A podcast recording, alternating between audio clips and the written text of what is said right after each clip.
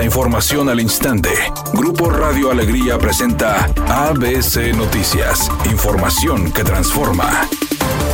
¿Qué tal? Muy buenas tardes, esta es la información. La organización de Padres No Más Hijos Rehenes denunció que la Fiscalía de Nuevo León les envió una orden de restricción para que no se puedan acercar a ningún magistrado o juez, así como a las instalaciones del Poder Judicial. Durante 10 días, el grupo de padres de familia realizaron un plantón frente a las instalaciones del Poder Judicial en el inmueble ubicado en la calle Juan Ignacio Ramón, en el centro de Monterrey. Esto para que no cierren los centros de convivencia familiar en esta época decembrina.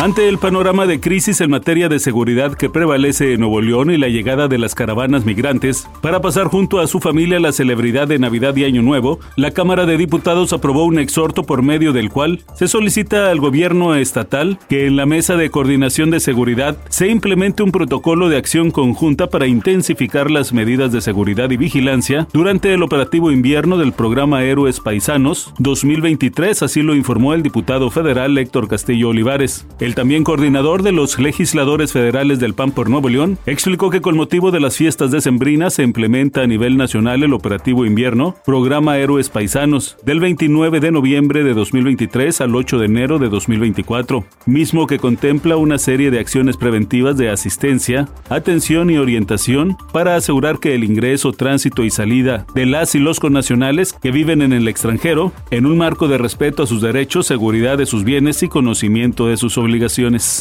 Rodrigo Villagra está cerca de convertirse en el primer refuerzo de Rayados de cara al clausura 2024. Según ha trascendido, la negociación por el mediocampista argentino que milita en Talleres va avanzada y estaría cerca de cerrarse en los próximos días. Villagra tiene cualidades ofensivas en su fútbol y de concretarse sería la primera incorporación del equipo en esta ventana de traspasos. No ha jugado fuera de Argentina en su corta carrera, pues antes de llegar a Talleres militó con Rosario Central donde debutó. Su llegada representaría un cupo de jugador no formado en México, por lo que el Monterrey tendrá que liberar una plaza, pues tiene todas ocupadas. Ante ello, sería Joao Rojas quien saliera del equipo albiazul. El ecuatoriano no ha logrado consolidarse como futbolista de Rayados desde su llegada al verano 2022 e incluso apenas a su arribo sufrió una lesión de rodilla que lo dejó fuera de las canchas por alrededor de ocho meses. Rayados se encuentra esta semana haciendo su trabajo de pretemporada en la Riviera Maya, por lo que los deseos de contar con refuerzos antes del inicio del torneo son muy altos, pues esperan sumar varias piezas importantes.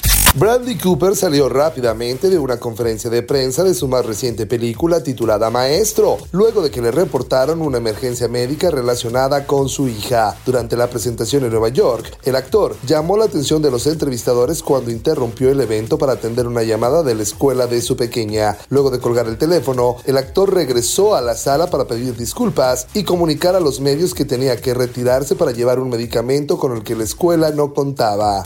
Redacción y voz Eduardo Garza Hinojosa. Tenga usted una excelente tarde. ABC Noticias. Información que transforma.